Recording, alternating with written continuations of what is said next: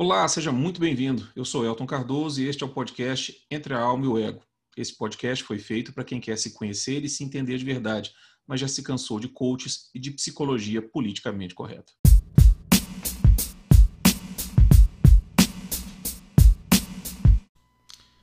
Olá, tudo bem? Estamos começando mais um episódio do podcast Entre a Alma e o Ego. Esse é o episódio 16 e é o terceiro episódio da série Dualidade Humana. Essa série é uma série dedicada à discussão de temas sobre essa dualidade espiritual e material do ser humano, à luz de três grandes nomes de grandes conhecedores do ser humano: é, Carl Jung, Viktor Frankl e Luigi Giussani. Hoje é o segundo episódio em que nós vamos falar do livro Espiritualidade e Transcendência do Carl Jung. Lá na página 61 desse livro, num, num, num texto de 1916, ou seja, mais de 100 anos, Jung levanta a seguinte questão: de que maneira podemos confrontar-nos com o inconsciente? Como é que a gente lida com o nosso inconsciente? Essa é a questão que o Jung levanta aqui. É, ele faz uma série de, de colocações aqui, mas eu vou pular direto para um processo de conclusão e depois ele continua a explicação fazendo uma amarração com essa conclusão. É, a conclusão que ele chega é a seguinte, está aqui na página 62. Em sua compreensão mais profunda, a psicologia é autoconhecimento. Mas como esse último não pode ser fotografado, calculado, contado, pesado e medido, é anticientífico na, na, na, página anterior, ele, ele vinha fazendo toda uma relação das pessoas que consideravam o trabalho dele, vamos colocar entre mil aspas aqui, anticientífico, porque ele estava lidando com questões subjetivas, obviamente. Mas essa frase, a primeira vez que eu li, ela calou fundo muito do que eu acreditava. Eu posso dizer que boa parte desse trabalho que eu venho fazendo está alicerçado nessa frase do Jung. Em sua compreensão mais profunda, a psicologia é autoconhecimento. E esse autoconhecimento, em grande medida, ele é anticientífico, porque a ciência ela lida com recortes da realidade e não dá para eu trabalhar autoconhecimento através de recortes da realidade. A realidade é muito maior do que a ciência. E esse é um grande paradigma do nosso tempo. E o Jung já de cara ele já destroça essa ideia de que aquilo que não é cientificamente comprovado não é real.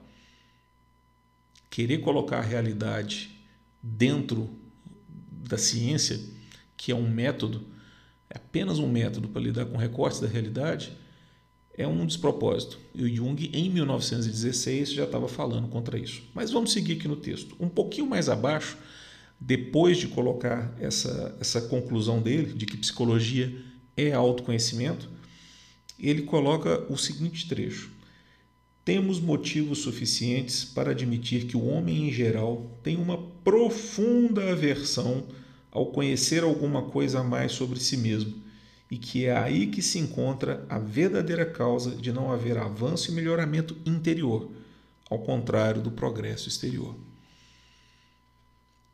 Então, da mesma medida que ele coloca né, o processo de autoconhecimento como talvez o, o processo mais relevante da vida de um ser humano, ele conclui, ele constata que, em geral, as pessoas têm não só um desinteresse, mas uma profunda aversão em conhecer mais sobre si mesmos.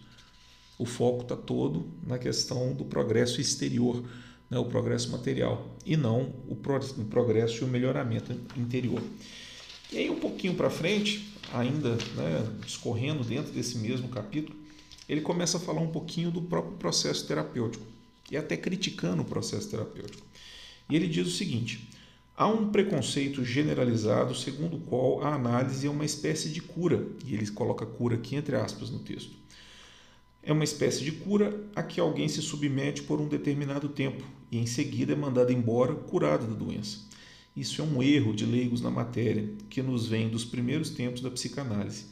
O tratamento analítico poderia ser considerado um reajustamento da atitude psicológica, realizado com a ajuda do médico.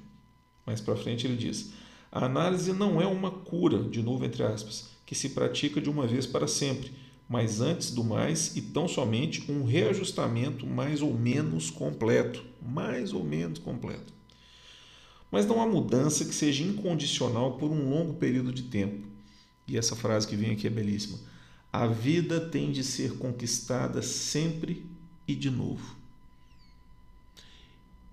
Isso está é, tá muito dentro do que a gente estuda na questão dos níveis de consciência. Né? É como se houvesse uma certa força gravitacional que nos atraísse a um nível mediano de consciência. E toda vez que você sobe, você tem que, toda vez que você tenta subir nesses níveis de consciência, você tem que se esforçar. E se você para de se esforçar, é como se naturalmente você começasse a vir escorregando de novo para níveis inferiores. É, a vida tem que ser conquistada sempre de novo. Você vai para terapia, você lida com questões, passa lá seis meses, um ano, aquilo vai se resolver para frente? Não, meu amigo, sinto muito. Pode ser que daqui a cinco anos você esteja voltando para um terapeuta para tratar exatamente do mesmo assunto.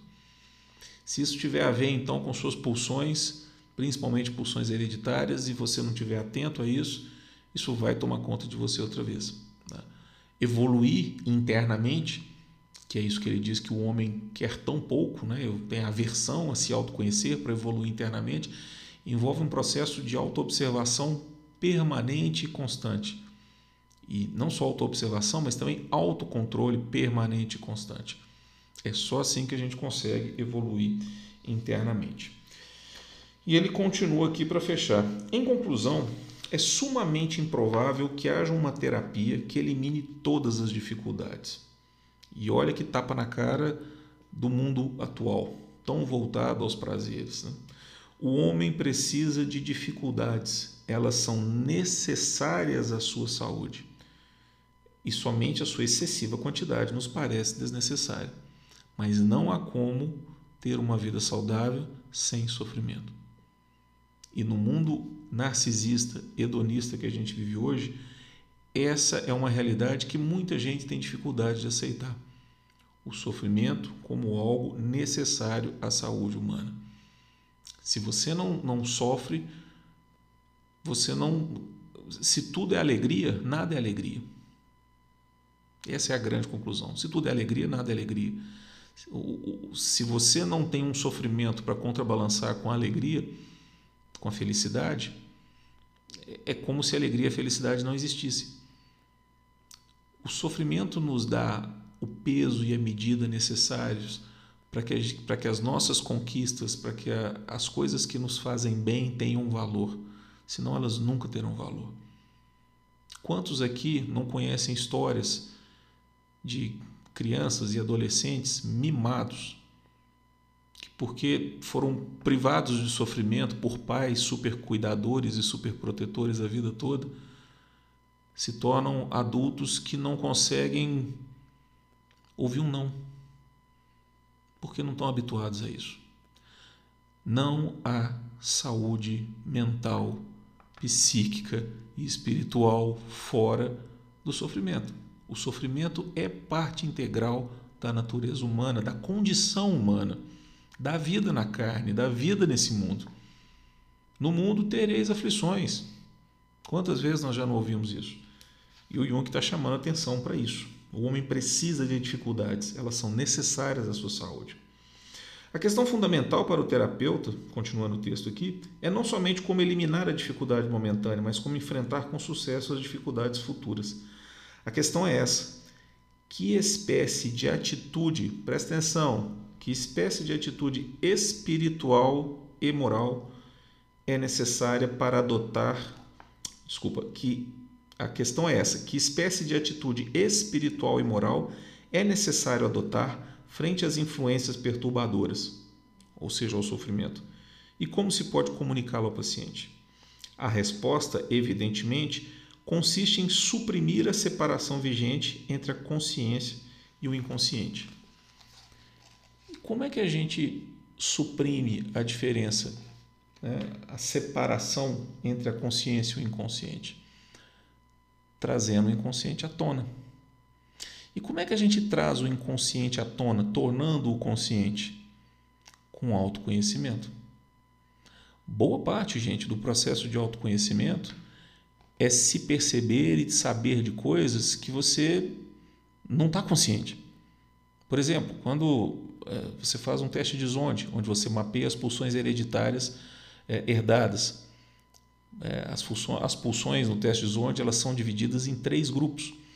Né? As, as sublatentes, que são as inexpressivas, as, as ambivalentes, que são as que você tem consciência, e as que são raiz, que são as inconscientes. E normalmente são essas e que pegam, porque você não tem consciência delas, elas estão agindo dentro de você, você não sabe de onde isso veio. Das oito pulsões que o teste de Zonde mapeia, é, eu, eu, fiz uma apresentação de uma devolutiva do teste de Zonde para uma cliente na segunda-feira. É, essa cliente das oito, ela tinha cinco que são fatores raiz, ou seja, que são inconscientes. E, e, a pessoa, às vezes, ela não percebe que existe uma outra forma de agir no mundo. Por quê? Ela não tem consciência de que aquilo ali, existe uma força dentro dela agindo naquele sentido. Ela acha que é, é as coisas são assim pronto, acabou. E na hora que você mostra, fala assim, olha, aqui, ó, tá aqui, essa pulsão tá aqui. Você age dessa forma porque existe uma pulsão dentro de você te levando a agir dessa forma. É, quer dizer que a hora que ela toma consciência disso, a estrutura pulsional dela muda toda, ela passa a ter autocontrole e, e a não agir inconscientemente. Não, isso não muda. Nós acabamos de ver aqui que o processo, né, vamos voltar na, naquela frase que o, que o Jung fala aqui, né, a vida tem que ser conquistada sempre de novo. Mas pelo menos ela tem condição de se observar agindo sobre a influência dessa pulsão. E estando consciente da influência da pulsão, ela tem condição de escolher diferente. E não virar uma, uma marionete nas mãos daquela pulsão. Estar acordado para a vida é isso, é se perceber, é perceber as forças que te fazem agir, de preferência antes delas acontecerem. Mas se você já começar tentando perceber isso e, percebendo isso depois de acontecer, já é um começo estando consciente, ou seja, como diz ele, é, suprimindo a separação vigente entre a consciência e o, e o inconsciente, isso já te dá uma vantagem gigantesca na lida com a vida. Porque você vai começar a agir e não a ser coagido por pulsões que você nem percebe conscientemente. Então, resumindo, nós precisamos né, lutar com essa profunda aversão em conhecer alguma coisa a mais sobre nós mesmos. Porque isso é que move a maioria dos homens dentro da cultura moderna. Porque eles têm aversão ao sofrimento. E quando você vai tratar um processo de autoconhecimento, você vai olhar para coisa que você gosta e para coisa que você não gosta. Mas não tem jeito, gente. Se você quer evoluir internamente né, e continuar conquistando a vida sempre de novo, a cada dia, ser uma pessoa melhor, uma pessoa que, mais funcional, que sabe lidar com seus problemas, você vai ter que trabalhar o autoconhecimento. E no final das contas, esse autoconhecimento vai te levar ao que ele disse aqui, a uma atitude espiritual e moral frente às influências perturbadoras. Percebe que a atitude, em última instância, ela é espiritual e moral. Então o Jung está se remetendo aqui lá na nossa natureza espiritual. Porque quando a gente resolve essas questões e nos tornamos atentos a essas questões pulsionais, a gente começa a saber lidar melhor com elas. E a gente começa a deslocar o, o centro da nossa consciência menos para essas questões pulsionais e materiais e mais para as questões morais e espirituais. E aí a gente começa a ouvir menos a voz do corpo, da carne, das pulsões e mais a voz da nossa natureza espiritual. Em certa medida, essa constatação do Jung aqui, né, de que em sua compreensão mais profunda, psicologia e autoconhecimento, é a constatação que move o meu trabalho, de que só o autoconhecimento pode fazer de você uma pessoa melhor. Assim como né, o autoconhecimento proporcionou muita mudança na minha vida, eu acredito que pode proporcionar na vida de todos que embarcam por esse caminho. Bom, o episódio de hoje é mais curtinho, espero que vocês tenham gostado.